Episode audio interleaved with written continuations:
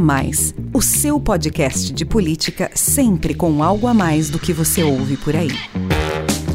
Olá, sou Rafael Lisboa e tem início agora mais um episódio do podcast A Mais, o seu podcast que discute política, economia e sociedade sempre com algo a mais para você. O A Mais faz parte da Bússola, que é uma plataforma de conteúdo estratégico, parceria da revista Exame com o grupo FSB. O bate-papo de hoje é sobre as eleições de 2022. Faltando quatro meses para os brasileiros reencontrarem as urnas, como está a corrida presidencial? Vamos conversar aqui sobre os últimos números dessa disputa. Acaba de ser divulgada a terceira pesquisa feita pelo Instituto FSB para o Banco BTG Pactual sobre o cenário eleitoral deste ano. Registrada no Tribunal Superior Eleitoral, sob o número BR 03196, ela ouviu 2 mil pessoas entre os dias 27 e 29 de maio. A margem de erro é de dois pontos percentuais. O levantamento revela que a disputa está cada vez mais polarizada entre Lula e Bolsonaro. Se o atual presidente manteve o índice da pesquisa anterior, 32% das intenções de voto no primeiro turno, o ex-presidente cresceu 5 pontos percentuais em um mês, atingindo 46% do eleitorado. Com a saída de João Dória do PSDB da corrida, a terceira via encolheu ainda mais. Da primeira pesquisa BTG-FSB no fim de março, Todos os pré-candidatos desse grupo reuniam 24% da preferência dos eleitores. Em abril, com a desistência de Moro, o índice já caiu para 17%.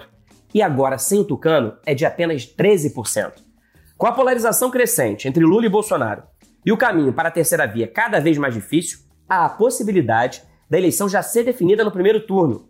O levantamento mostra que hoje as intenções de voto no petista superam a soma do registrado pelos demais nomes. A pesquisa traz ainda informações sobre avaliação de governo, a percepção dos eleitores sobre a economia, incluindo aí expectativas com a inflação, e a opinião sobre temas cujo debate costuma ser explorado pelos candidatos em ano eleitoral e tende a mobilizar a população.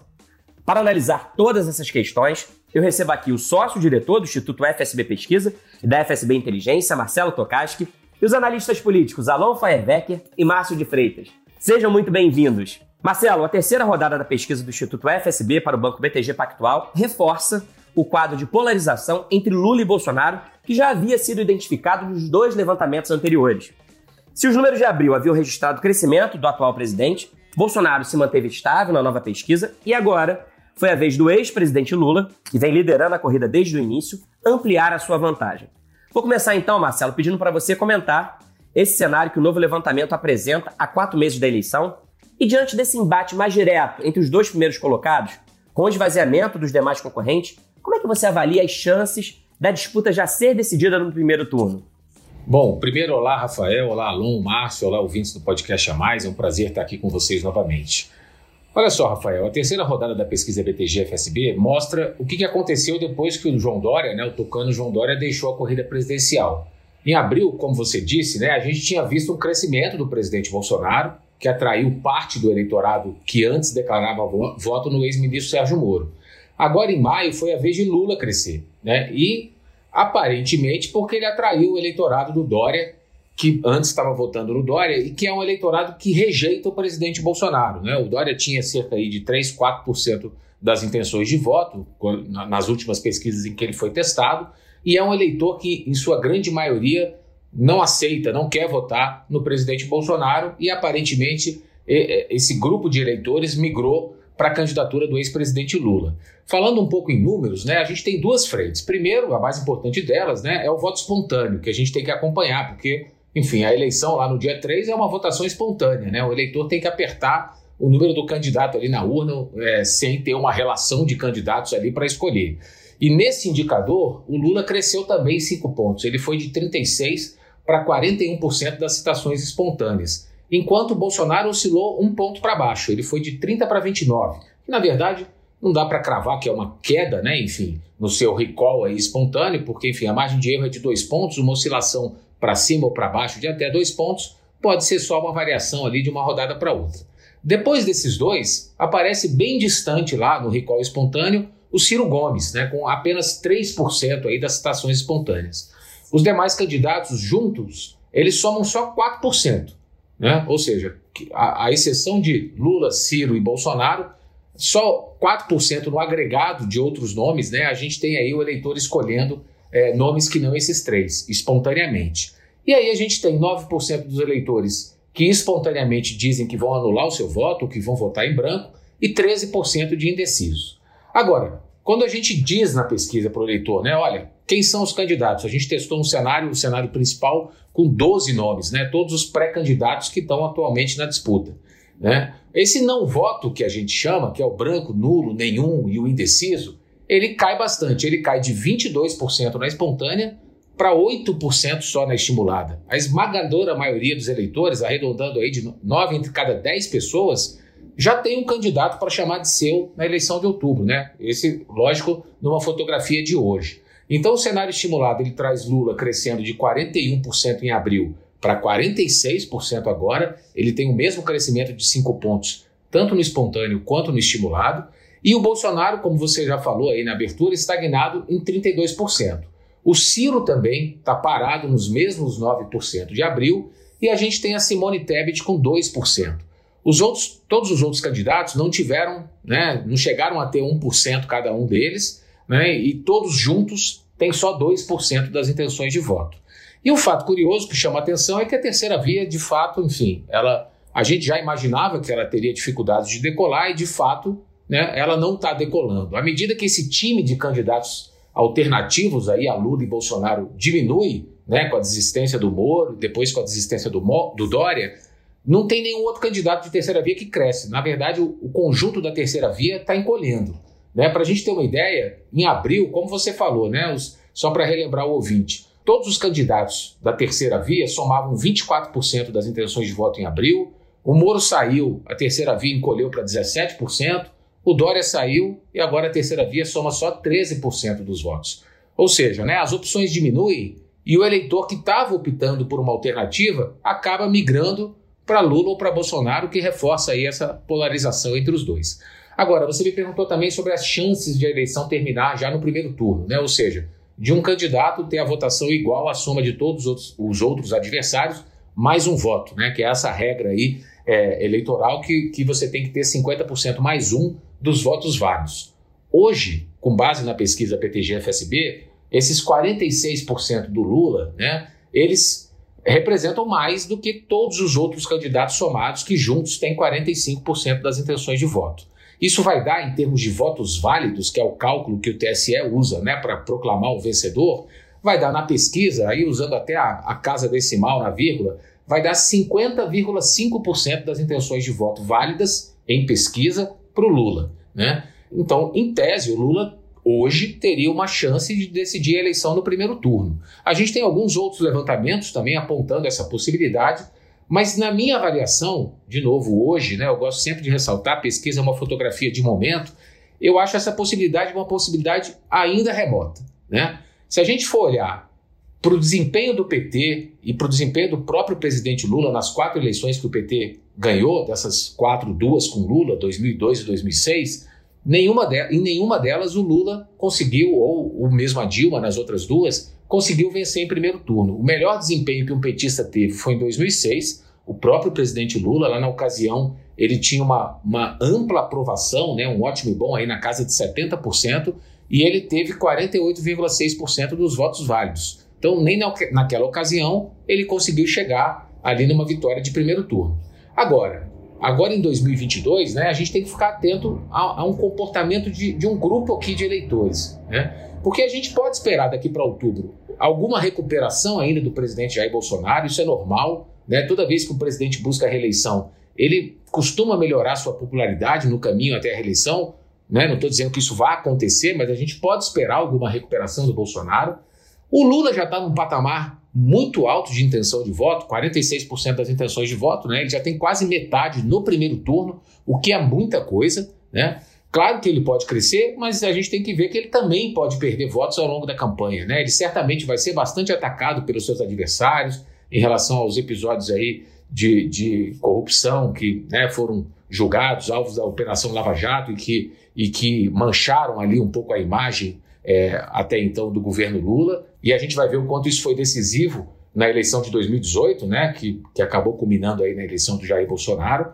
Agora, a gente tem que olhar hoje, na minha opinião, para um, um grupo de eleitores que, que vai ser aí o fiel da, da balança, que é o eleitor do Ciro Gomes. Né? A gente tem só um candidato fora Lula e Bolsonaro com uma cesta grande de votos. Esses 9% aí que o Ciro tem, eles representam quase 14 milhões de pessoas. É um contingente grande aí do, do eleitorado brasileiro.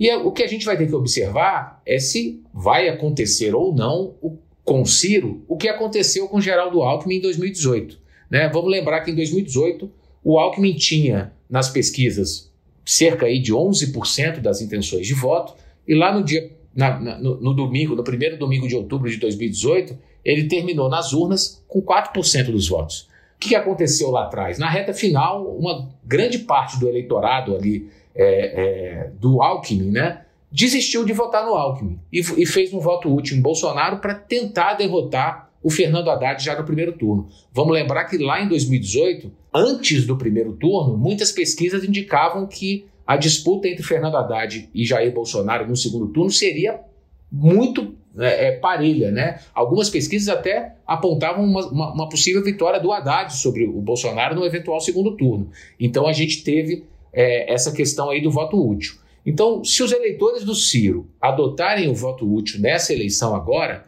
a tendência que a gente vê por vários dados da pesquisa é que esse é um eleitorado que tende a migrar para o Lula, né? o que aumentaria as chances do petista de uma eventual vitória em primeiro turno. Eu acho que essa é a equação aí que a gente vai ter que acompanhar, embora hoje eu ainda considere um cenário bastante improvável uma definição de primeiro turno.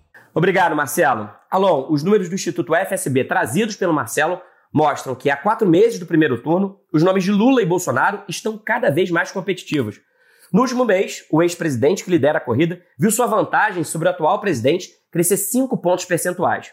O que, na sua opinião, Alon, favoreceu o Lula nesse período? O Marcelo destacou aqui a migração de eleitores do Dória, que deixou a corrida. E eu quero saber de você também o seguinte: nessa disputa cada dia mais polarizada, o que esperar da estratégia dos dois primeiros colocados daqui para frente? Do petista, para ampliar o seu favoritismo, de olho, quem sabe, numa eventual vitória já no primeiro turno, e do Bolsonaro, com o objetivo de crescer e ultrapassar seu adversário. Rafael, é, bom dia. É, Márcio, Marcelo, você que está nos ouvindo. É, o Marcelo já adiantou um pouco, Rafael. O que aconteceu foi que se comprovou a tese de que não existia um grande, nunca existiu um grande eleitorado potencial de terceira via que rejeitasse Lula e Bolsonaro. O que, que veio acontecendo nos últimos tempos? O Moro, Sérgio Moro saiu da corrida e quem ganhou votos foi o Bolsonaro. Dória saiu da corrida e quem ganhou votos foi o Lula. Isso mostra o quê? Mostra que esses eleitores que estavam com Sérgio Moro e com João Dória, eles não estavam atrás de uma alternativa nem nem, nem Lula nem Bolsonaro. Eles estavam com o Sérgio Moro e com o Dória. E o que acabou acontecendo foi que, como eh, se criou um antagonismo, uma polarização muito grande entre o presidente Bolsonaro e o ex-governador João Dória, ao longo de três anos de disputa, porque o Dória, muito prematuramente, talvez, ele abriu a disputa dele com o Bolsonaro para tentar ser candidato, um candidato viável na eleição de 2022. Isso foi gerando um antagonismo na base entre a base eleitoral do Bolsonaro e a base eleitoral do Dória, que, se vocês estão bem lembrados, foi uma base comum. O Dória se elegeu com base no Bolsonaro. Né? E o Bolsonaro aparentemente ficou com a ampla maioria dessa base, e o Dória ficou ali com uns 4, 5% do total do eleitorado. Inclusive em São Paulo, né, quando a gente via as pesquisas de São Paulo, Dória também tinha esse, esse índice de intenção de voto em São Paulo. Foi isso que aconteceu. Esse antagonismo acabou levando esse eleitor do Dória, que eram poucos eleitores, né, mas o número que, adicionado aos eleitores que já estavam com Lula, ampliou em quatro, cinco pontos a vantagem do Lula. O que vai acontecer e qual vai ser a estratégia de cada um? O presidente Bolsonaro tem uma rejeição alta. No momento, essa rejeição ela é proibitiva para ele, ela impede o Bolsonaro de ganhar a eleição no segundo turno. Sem querer ser acaciano, eu diria que o Bolsonaro ele tem dois caminhos. Ele tem é, que não são excludentes. Ele tem de diminuir a rejeição dele próprio e aumentar a rejeição do Lula. Né? É, diminuir a rejeição dele próprio, eu só acho que será possível ainda que possa diminuir um pouco, mas só vai diminuir numa quantidade, num volume necessário para ele se tornar realmente competitivo em relação ao Lula, se ele conseguir enfrentar o problema principal que as pessoas veem hoje, que é o problema da inflação. Você vê que os dados mais recentes mostram até que a economia voltou a mostrar um certo fôlego, é, voltou a crescer, mas a inflação está incomodando demais as pessoas. E o governo, por uma parte do eleitorado, é responsabilizado pela inflação, e, e mesmo quem não responsabiliza o governo pela inflação, está esperando que o governo resolva o problema. E até o momento, o governo não tem apresentado solução, principalmente para a questão do preço dos combustíveis, que eu vejo como grande. É, é, o principal calcanhar de Aquiles aí do, do, do presidente Bolsonaro. Né? Então, primeira coisa que o Bolsonaro tem que fazer é diminuir a própria rejeição. É, mas não creio que isso vá, é, vá ser possível de uma maneira radical daqui até a eleição. A outra coisa que ele pode fazer, que deverá tentar fazer, é aumentar a rejeição do Lula, porque se você tem dois candidatos com uma rejeição alta disputando o segundo turno, um dos dois vai ter de ganhar a eleição. Né? Não existe uma eleição de segundo turno que nenhum dos dois ganha. Um dos dois vai ter de ganhar a eleição. Então, um dos dois com rejeição alta vai ganhar a eleição. Agora, se você tem um com rejeição alta e outro com rejeição baixa, é muito difícil o candidato com rejeição alta ganhar a eleição. Então, o que, que o Bolsonaro tem que fazer é aumentar a rejeição do Lula. Né? E isso aí a gente vai assistir ao longo da campanha eleitoral, muito provavelmente vai levar a uma campanha extremamente negativa porque como é que o Lula vai reagir? Como é que a campanha do Lula vai reagir? É, talvez ela até comece falando dos bons tempos do Lula, da prosperidade, do salário mínimo, é, do Bolsa Família, se bem que agora o Auxílio Brasil até paga mais que o Bolsa Família, né? mas rapidamente a campanha vai derivar para uma sequência de ataques mútuos, o Bolsonaro tentando aumentar a rejeição do Lula e o Lula tentando fazer com que a rejeição do Bolsonaro continue maior do que a rejeição dele, Lula. E é isso que nós vamos assistir, na minha opinião. Pois é, Alon, o que a gente pode esperar daqui para frente é uma eleição focada numa disputa intensa entre rejeições. Marcelo, agora eu volto a conversar com você para tratar da terceira via, que a cada nova pesquisa encolhe ainda mais. Na sua primeira resposta, você destacou o favoritismo de Lula e Bolsonaro, que juntos têm a preferência de quatro em cada cinco eleitores e chamou a atenção para a distância que os separa dos outros presidenciáveis, que somam apenas 13% das intenções de voto. Ao longo dos últimos meses, vários nomes que eram considerados apostas de centro desistiram de concorrer à presidência. Luciano Huck, Luiz Henrique Mandetta, Rodrigo Pacheco, Alessandro Vieira, Eduardo Leite, Sérgio Moro e mais recentemente João Dória. Qual a análise que você faz então, Marcelo, dos pré-candidatos desse grupo que ainda se mantém na corrida? Como, por exemplo, Ciro Gomes, do PDT, o mais bem colocado da terceira via e que tem demonstrado resiliência junto ao seu eleitorado, e Simone Tebet, do MDB, nome favorito a ser lançado por uma aliança que envolve seu partido, o Cidadania e o PSDB.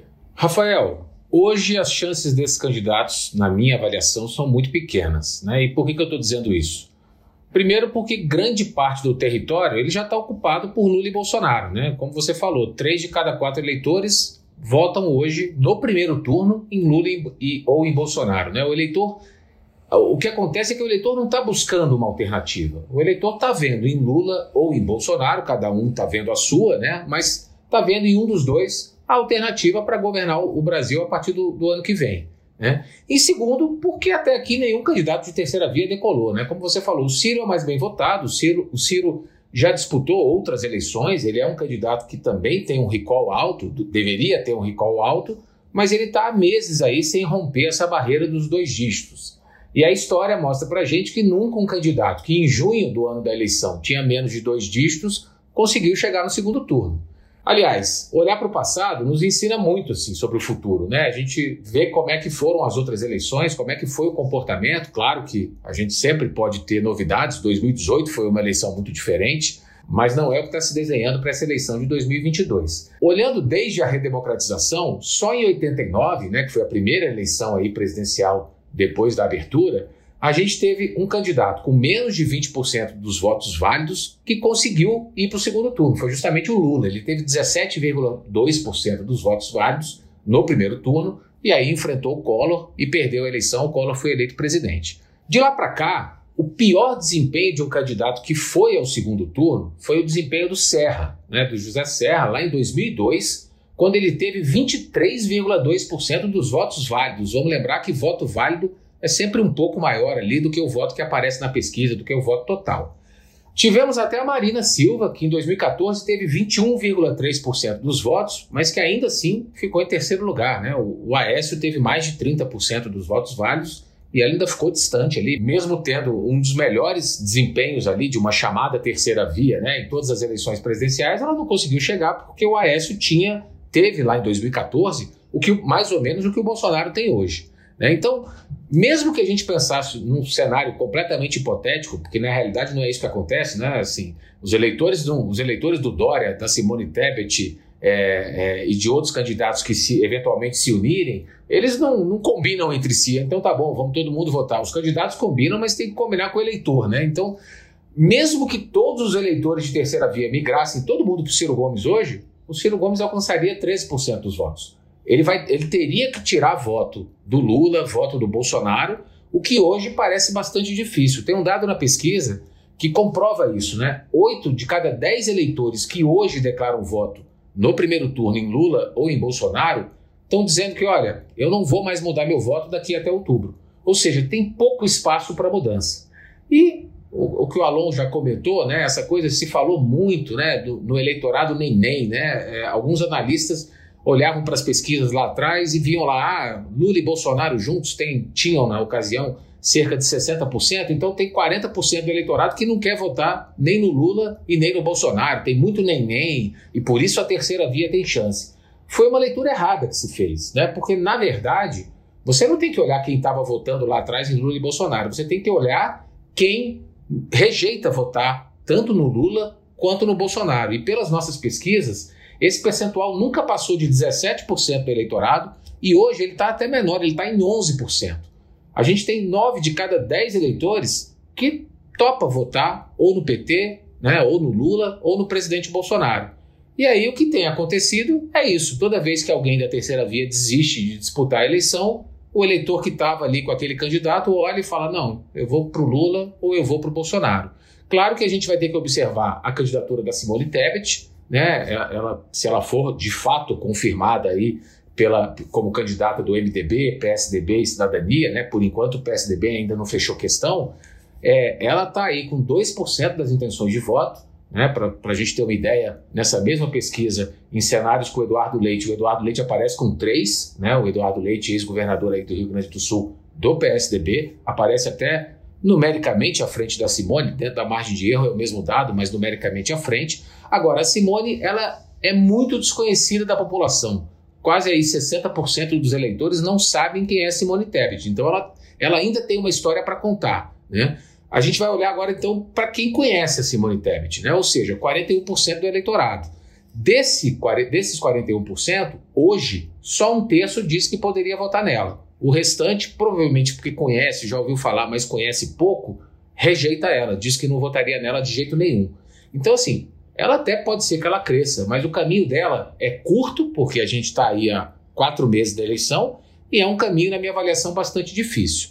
E a chance hoje da gente ter uma terceira via no segundo turno, do ponto de vista estatístico, ele é zero. Né? Em qualquer pesquisa que a gente pegue, a gente não vê um candidato é, de terceira via com chances de, de tirar ali o Bolsonaro do segundo turno, que é o segundo colocado hoje nas pesquisas. E isso por uma conta simples, né? O Bolsonaro tem 32% dos votos. Desses 32, eh, eles são compostos ali por 25 que votam no Bolsonaro e dizem que não vão mais mudar o voto de jeito nenhum até outubro, e 7% que afirmam que poderiam mudar de voto. Estão declarando voto no Bolsonaro, mas dizem que essa decisão ainda não é definitiva. Esse piso aí de 25% né, que, que o Bolsonaro tem e que é, que, que é muita gente, ele praticamente já é suficiente para garantir o Bolsonaro no segundo turno contra o Lula. Então, a, a, a chance de uma terceira via romper essa polarização hoje, ela é muito pouco possível. Obrigado, Marcelo. Márcio, a nova pesquisa BTG-FSB reforça a dificuldade, que a gente vem discutindo sempre aqui no podcast a mais, para um outro nome competitivo se viabilizar nessa disputa entre Lula e Bolsonaro. E é sobre a movimentação da terceira via que eu quero conversar com você, Márcio. Mais especificamente, sobre a falta de apoio e eventuais traições que os pré-candidatos desse grupo que ainda resistem enfrentam dentro das suas próprias legendas. O presidente nacional do PDT, Carlos Lupe, admitiu recentemente em entrevista que existem pré-candidatos do partido nos estados que vão apoiar o ex-presidente Lula em vez do pedetista Ciro Gomes e não haverá punição aos infiéis. Apesar do MDB ter reiterado o nome da senadora Simone Tebet como pré-candidata ao Palácio do Planalto na semana passada, há lideranças regionais do partido que resistem e prefeririam aderir à campanha de Lula ou à de Bolsonaro. Tebet é apresentada como cabeça de chapa de uma aliança de centro composta pelo MDB, Cidadania e PSDB, embora o apoio dos tucanos ainda seja incerto. Esta semana, a União Brasil lançou a pré-candidatura de Luciano Bivar, comandante da legenda, à presidência. Mas há representantes do partido que defendem a reeleição do presidente Bolsonaro. Márcio, então, diante dessa polarização crescente entre Lula e Bolsonaro e da atração que as candidaturas do ex-presidente e do atual presidente exercem nas disputas regionais, provocando traições nas legendas que têm candidatos próprios ao Planalto, que nomes da terceira via, Márcio, devem permanecer na corrida até outubro? Ciro, Tebet, Bivar? E aproveito também para perguntar a sua opinião sobre o futuro do PSDB. Com a saída de Dória da disputa e a possibilidade do partido, pela primeira vez desde a sua fundação, não ter candidato à presidência, o que esperar dessa legenda que já foi uma das mais importantes desde a redemocratização? Rafael, Marcelo, Alô, é um prazer estar aqui de novo. É, a questão do PSDB é interessante, porque você vê que é um partido que passa por extremas mudanças. Se você observa mesmo a cidadela PSDBista tradicional, que é São Paulo, né, que o PSDB mantém desde 1994, passa por uma crise grave, né, com o governador é, Rodrigo Garcia disputando e hoje é, inferiorizado nas pesquisas. Pode ser que cresça a tendência seria naturalmente isso, é, mas há um questionamento sobre a viabilidade ou não é, do nome do PSDB para São Paulo hoje, sendo que o Rodrigo Garcia não é o nome tradicional do PSDB, ele entrou recentemente na legenda. Então é uma modificação muito grande, é um quadro é, que coloca realmente aí em questão é, o futuro do PSDB. E que PSDB a gente está falando? Não é um PSDB tradicional, não é o antigo PSDB de Fernando Henrique, Mário Covas, José Serra, Geraldo Alckmin, que deixou o partido. Então, né, há grandes mudanças internas ali para a gente saber exatamente o que, que vai acontecer e que futuro terá esse partido. E aí a gente pega o exemplo do Dória para mostrar que é, há grande fragilidade na terceira via que é, tenta oferecer ao eleitor aí um candidato, mas não tem demanda da população por esse candidato. A gente pega a candidatura do Dória, ela se desfez no ar, se desconstruiu, exatamente porque o eleitor não comprou essa opção. E por isso nós temos movimentos aí que buscam alianças com o MDB da Simone Tebet, sendo que na realidade aí os, os, né, essa discussão toda que a gente acompanha dos partidos nos estados, elas estão muito mais avançadas. Né? Já há candidatos a governador, candidatos a senador, deputados, alianças feitas, e você, há, você tem, de fato, é, um quadro nacional mais definido nos polos, Bolsonaro e Lula. E essas alianças vão se compondo com esses quadros, vão se organizando diante desse cenário. Como os próprios candidatos da terceira via geram insegurança, geram incerteza, você vai pela certeza. Então as alianças estão sendo formadas é, no norte, no nordeste, no sul do país, no centro-oeste, pelas alianças tradicionais. Então, é, ou Lula ou Bolsonaro. Esses partidos estão fazendo opção. O MDB está fazendo opções nesse sentido. O PSDB mesmo está fazendo opção. Outros candidatos estão se alinhando ali,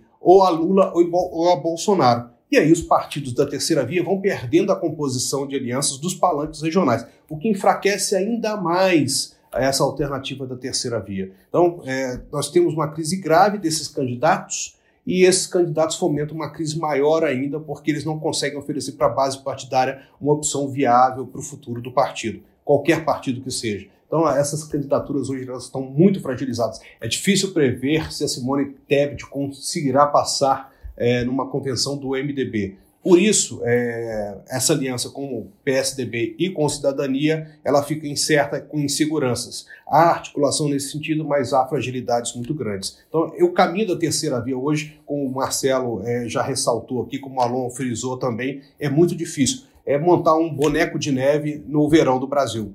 Muito complicado que isso permaneça de pé e sólido até as eleições. Obrigado, Márcio. Marcelo, além de medir as intenções de voto, a pesquisa ouviu a opinião dos eleitores sobre outros temas que influenciam a decisão nas urnas.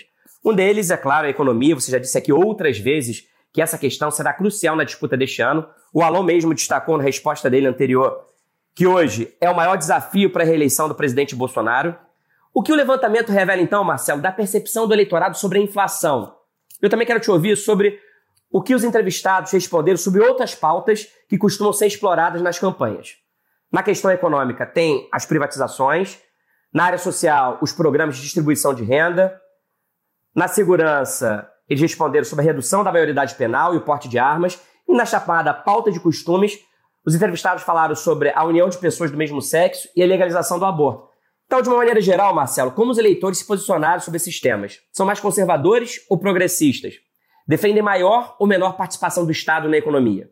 Bom, primeiro falando da economia, né, a gente vê um quadro que, como o Alon falou, mas os números reforçam muito isso, né, é um quadro muito prejudicial para um presidente que busca se reeleger. Né, para a gente ter uma ideia, 95% dos eleitores disseram que os preços das coisas que eles costumam comprar no seu dia a dia, produtos e serviços, subiram muito nos últimos três meses. Sendo que 85% disseram que os preços subiram muito. Né? É uma percepção muito ruim. Agora, pior que isso né, é a expectativa do eleitor para os próximos três meses. 70% deles acreditam que os preços vão continuar subindo nos próximos três meses é uma expectativa muito pessimista. E em eleição presidencial, o eleitor costuma trabalhar com essa expectativa dele, né? Quem vai melhorar minha vida, quem vai resolver os problemas que estão me atingindo aqui hoje. Para a gente ter uma ideia, o Bolsonaro ele é até mais votado naquele um quarto do eleitorado que acha que a inflação vai parar de subir ou até vai cair nos próximos três meses. O problema é que nos 70% que falam que os preços vão continuar subindo, o Lula tem mais do que o dobro de votos do Bolsonaro seria só nesse público, né? Eu estou pegando aqui só o eleitor que acha que a inflação vai continuar crescendo nos próximos três meses, a eleição seria 52 para o Lula a 24 para o Bolsonaro. Então, de fato, a inflação, claro que ela não é o único ponto, mas ela tem sido um fator fundamental aí na decisão do eleitor.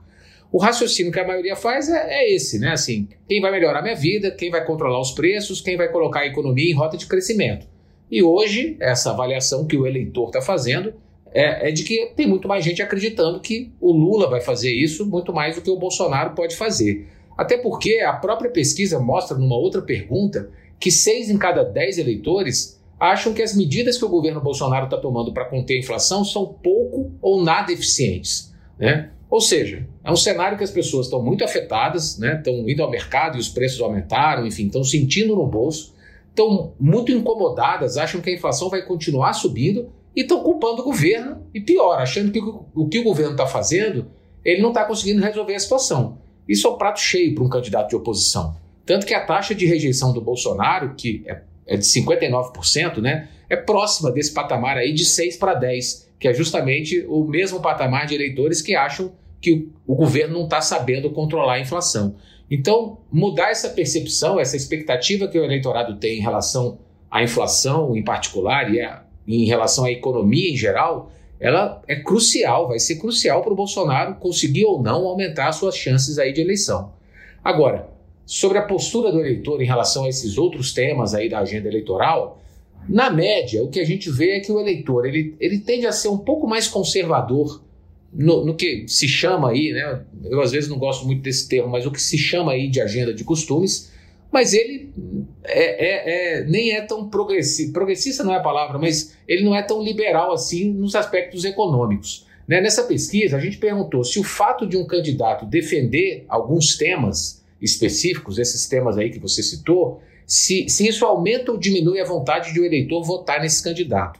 E alguns dados eles chamam a atenção. Né? O, o que mais aumenta a vontade de alguém votar num candidato a presidente hoje dos temas, obviamente, que a gente elencou aqui, é um candidato que defenda a redução da maioridade penal para 16 anos, né? Atenção, 16, não 14. 62% dos eleitores dizem que a vontade de votar em alguém que, que, que defenda isso aumenta.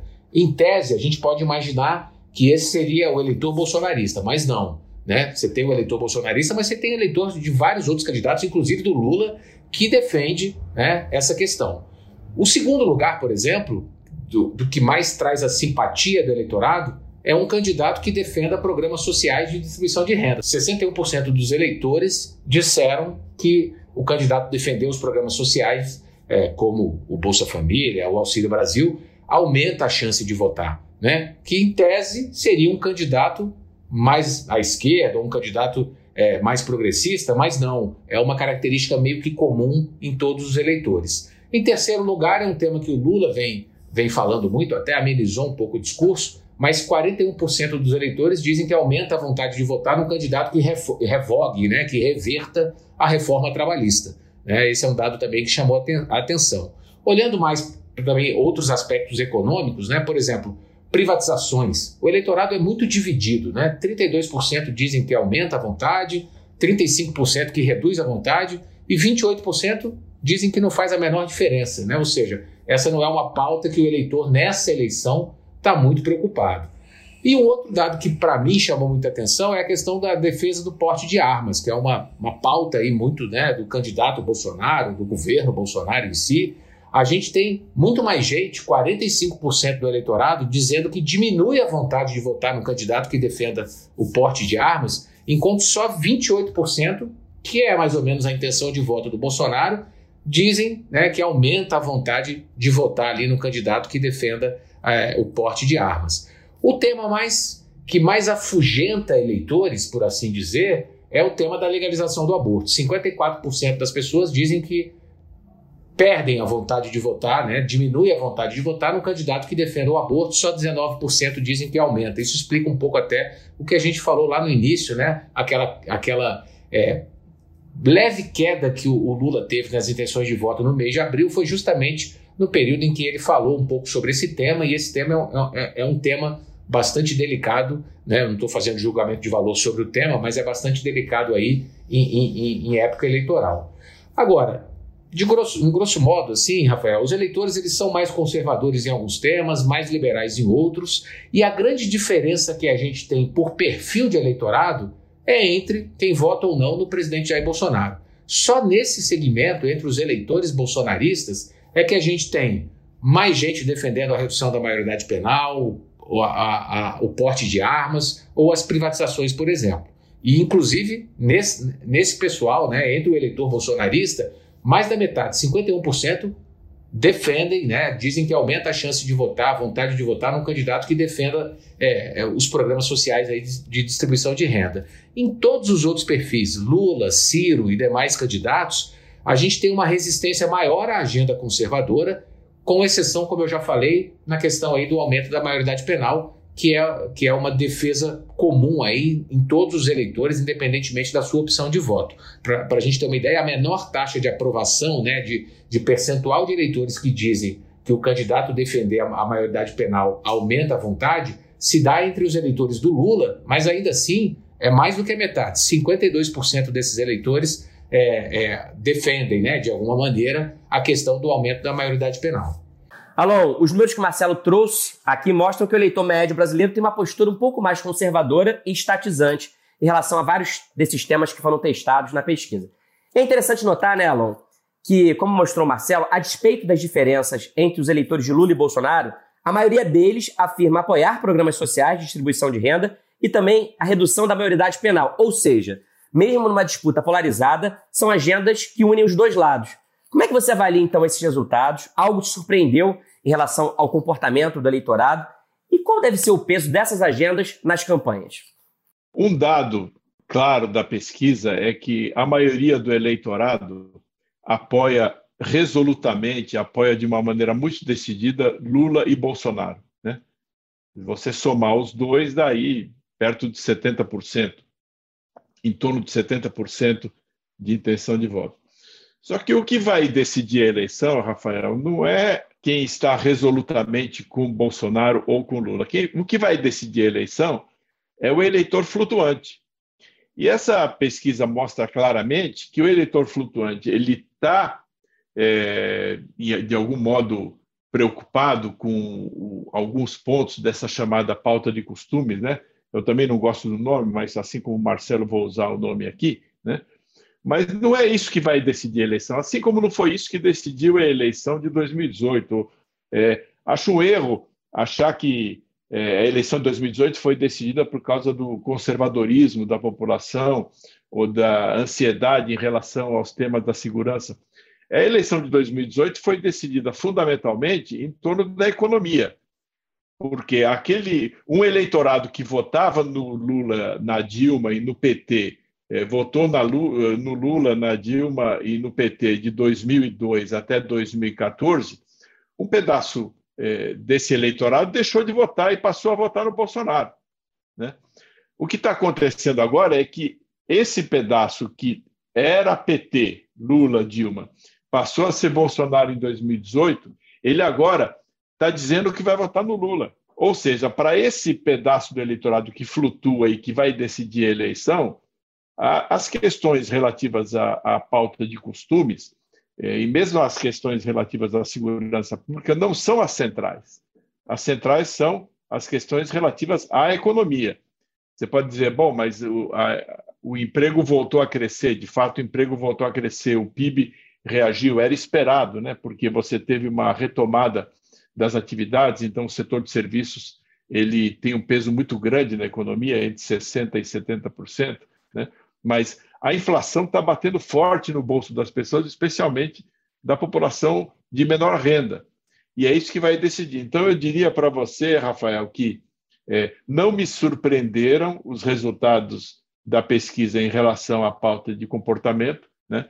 Você se sabia que a população brasileira, na sua maioria, é contra a ampliação é, das possibilidades de aborto legalizado e também é contra a legalização das drogas que hoje são é, proibidas, mas também já se sabia, Rafael, que a maioria não vê com simpatia a liberação do porte e da posse e do porte de armas, porque isso, de alguma maneira, na cabeça é, das pessoas, da maioria das pessoas, está relacionado com o aumento da violência e da insegurança, né?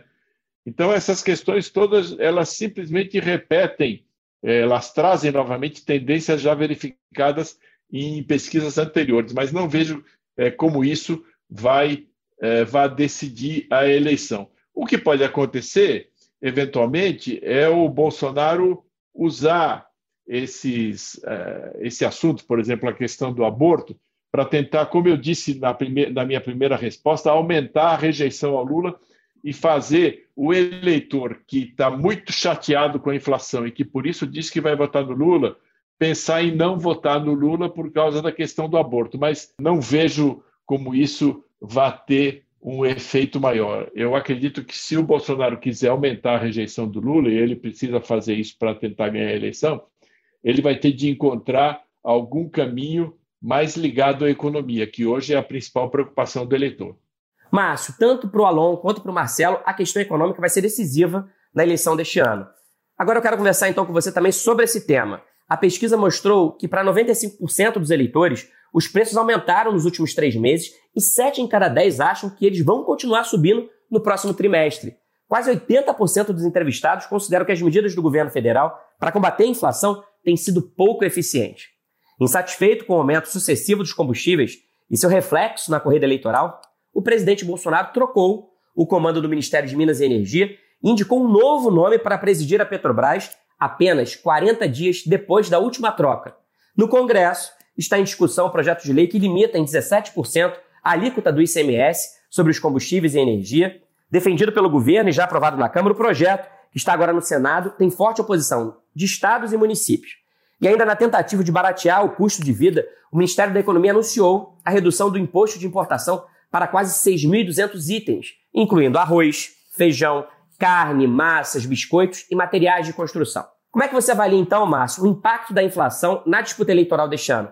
Você concorda com o Alon e o Marcelo que a escalada de preços é hoje um dos maiores desafios, se não o maior desafio à reeleição do presidente Bolsonaro?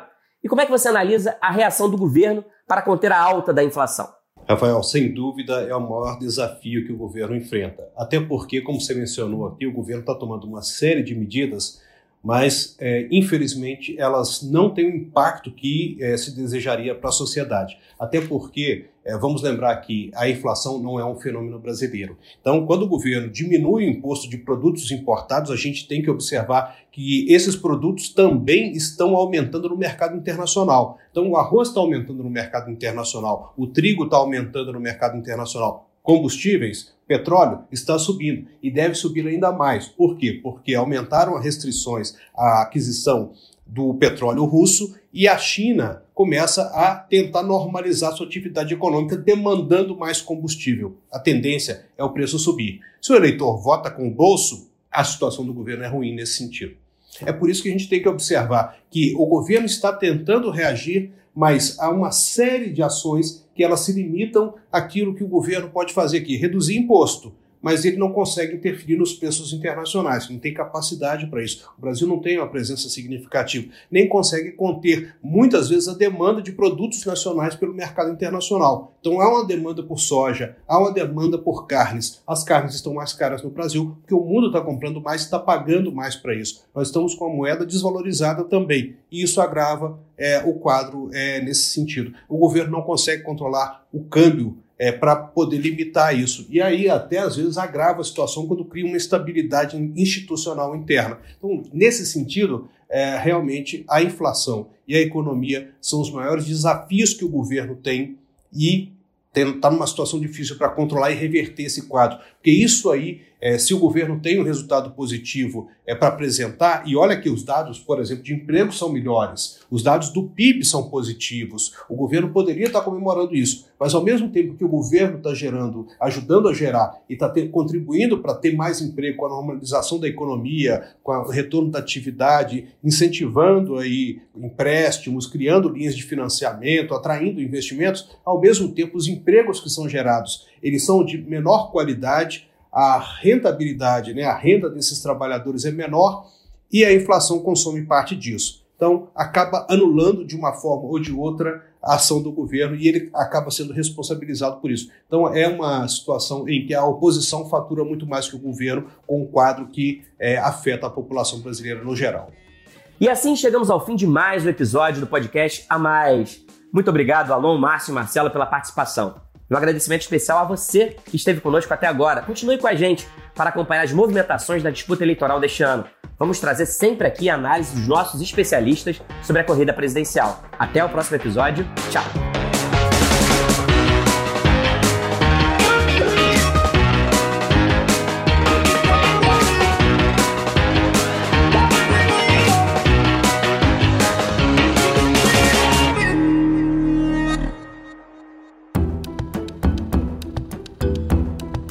Na edição Guilherme Baldi, este podcast faz parte da plataforma Bússola, um produto do grupo FSB.